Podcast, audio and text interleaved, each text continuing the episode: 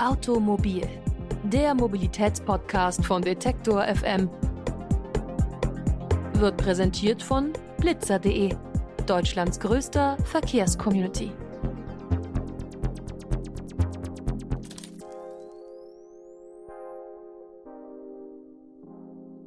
Willkommen zurück hier bei Automobil, dem Podcast über Mobilität von Detektor FM. Mein Name ist Lars Feyen und ich stelle jede Woche ein neues Thema vor rund um die Mobilitätswende, den Straßenverkehr und auch darüber, warum uns das im Alltag auch betreffen könnte. Letzte Woche ging es hier ja um chinesische Autohersteller und wie sie den deutschen Markt erschließen könnten. Heute beschäftigen wir uns mit einem Problem, das viele von uns, vor allem die Radfahrenden, täglich in die Quere kommt, der Stadtverkehr.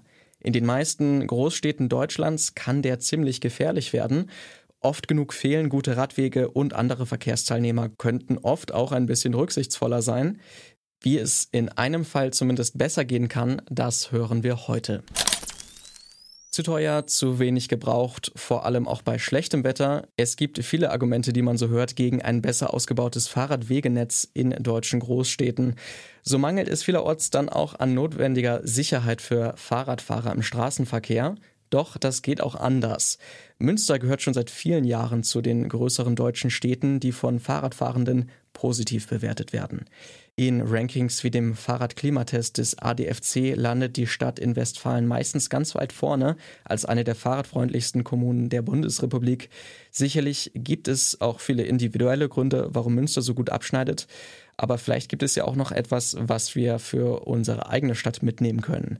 Und darüber wollen wir heute sprechen. Und auch noch darüber, welche Erfahrung die Stadt in den letzten Jahren und Jahrzehnten gesammelt hat und wie sie die Infrastruktur weiter verbessern möchte. Dafür habe ich gesprochen mit Philipp Oehing vom Fahrradbüro der Stadt Münster. Da fragt man sich natürlich auch, was das ist, aber die Stadt hat tatsächlich ein Büro eingerichtet, wo sich fünf Mitarbeiter um das Thema Fahrrad und auch äh, Fahrradpolitik und Fahrradverkehrswesen kümmern.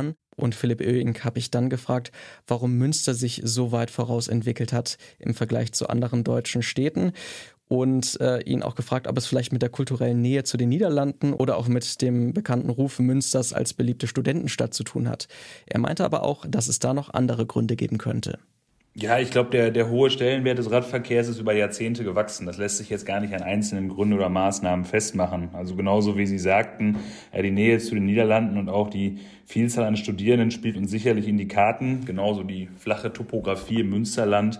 Aber nichtsdestotrotz waren es jetzt nicht nur die äußeren Umstände, die dazu geführt haben. Münster hat früh begonnen, den Radverkehr zu fördern. Also der erste Radweg wurde hier 1928 gebaut und äh, in den 40er und 50er Jahren wurde dann ein ganzes Netz, an Radwegen angelegt.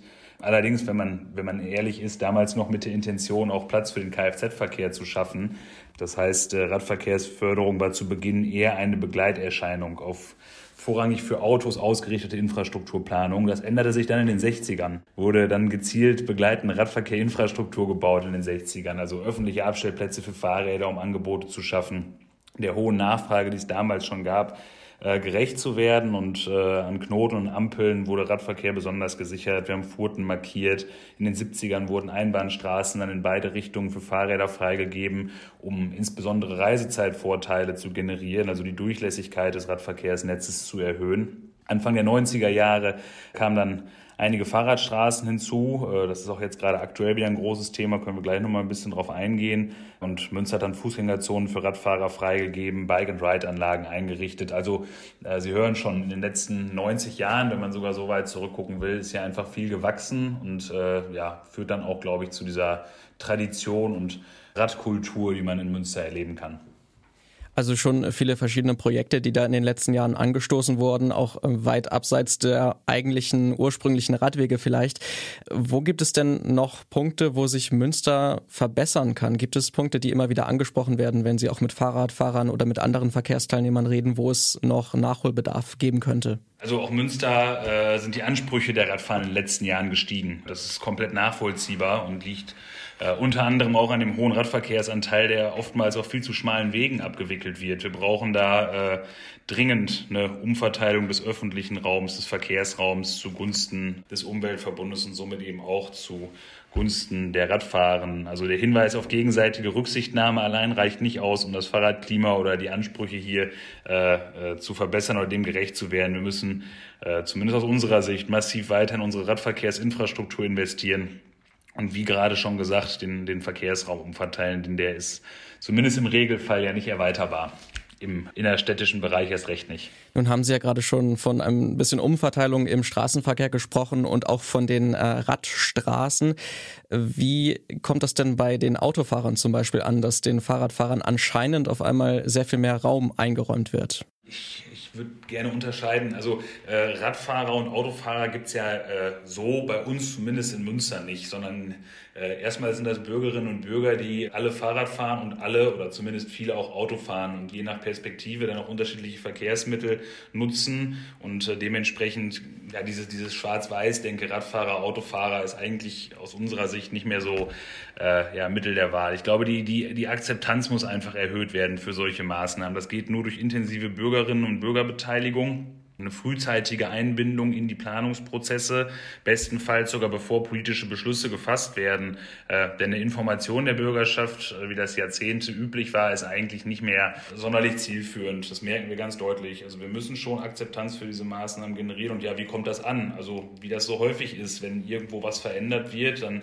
ähm, braucht es erstmal gute Gründe, warum man das tut. Und über diese Akzeptanz, über die ich gerade schon gesprochen habe, glauben wir, erreichen wir, indem wir zeigen, wie Flächenumverteilung aussehen kann, indem wir beispielsweise unsere Fahrradstraßen komplett umgestalten und zeigen, dass das die neue oder attraktivere Mobilitätsform in der Stadt ist. Gibt es noch ein bestimmtes äh, Projekt, das in den letzten Jahren umgesetzt wurde, wo Sie sagen können, okay, hier hat tatsächlich eine signifikante Verbesserung stattgefunden im Radverkehr?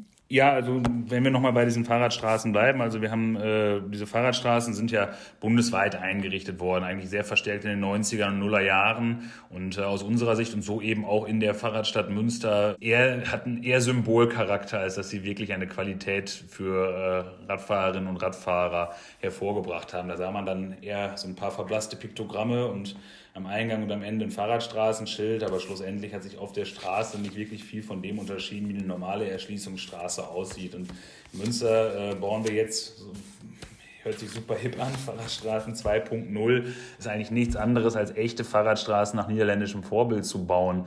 Die sind rot eingefärbt, erhöhen so die Wahrnehmbarkeit, Erkennbarkeit, richten den Fokus auf das Fahrrad, sind bevorrechtigt haben Sicherheitstrennstreifen zu parkenden Autos und um diese Qualitätsstandards umsetzen zu können, müssen eben häufig auch Pkw-Stellplätze entfallen. Wir haben jetzt im letzten Jahr acht solcher Straßen hier in Münster umgesetzt auf fünfeinhalb Kilometer Länge. Sind auch stolz, dass wir damit den äh, zweiten Platz beim Deutschen Fahrradpreis jetzt in diesem Jahr belegt haben. Ähm, glauben, dass das schon tatsächlich mal ein großer Schritt in die richtige Richtung ist. Und ein weiteres großes Projekt in Münster, um vielleicht ganz gleich anzuknüpfen, äh, ist, dass wir in der Stadtregion Münster, also Münster mit den umliegenden Gemeinden und Kreisen, über 14 Velorouten verbinden. Das sind so, kann man sich vorstellen, wie so Radschnellwege light, also ein bisschen niedrigschwelliger, ein bisschen geringere Standards, dadurch aber kostengünstiger und schneller umsetzbar ähm, und eben vom Standard höher als ein normaler Radweg.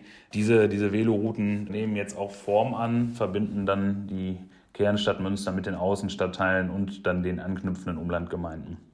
Nun haben Sie ja gerade auch schon angesprochen, dass einige Konzepte, die in den Niederlanden vielleicht schon umgesetzt wurden, auch von Ihnen dann weiter verfolgt oder zumindest beobachtet werden und vielleicht dann auch eingesetzt werden. Ist es schon so, dass man in anderen Ländern sich dann auch Konzepte vielleicht abguckt oder abschaut, was dort funktioniert? Oder ist es immer sehr individuell, was man für die eigene Stadt eigentlich als Lösung für den Fahrradverkehr finden kann? Ja, sowohl als auch. Also wir machen keinen Hehl raus, dass wir aus Holland klauen.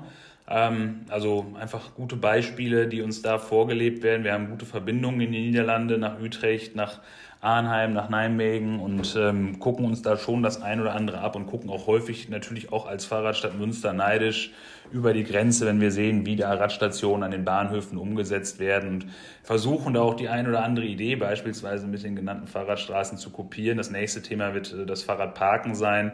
Da haben wir einen immensen Parkdruck in Münster rund um den Hauptbahnhof und äh, eine Radstation wie beispielsweise in Utrecht, wo man die ersten 24 Stunden sein Rad kostenlos abstellen kann. Das wäre so, äh, so eine Wunschvorstellung, dass sowas in Münster dann zeitnah auch umgesetzt werden könnte, um da mal so ein bisschen in die Zukunft zu gucken. bewerben uns damit entsprechenden Wettbewerbsbeiträgen aktuell in diese Richtung und ähm, sind ganz optimistisch, dass man auch in dem Themenfeld Fahrradparken, das ja noch ein riesiges Themenfeld ist, nächsten Schritte gehen kann.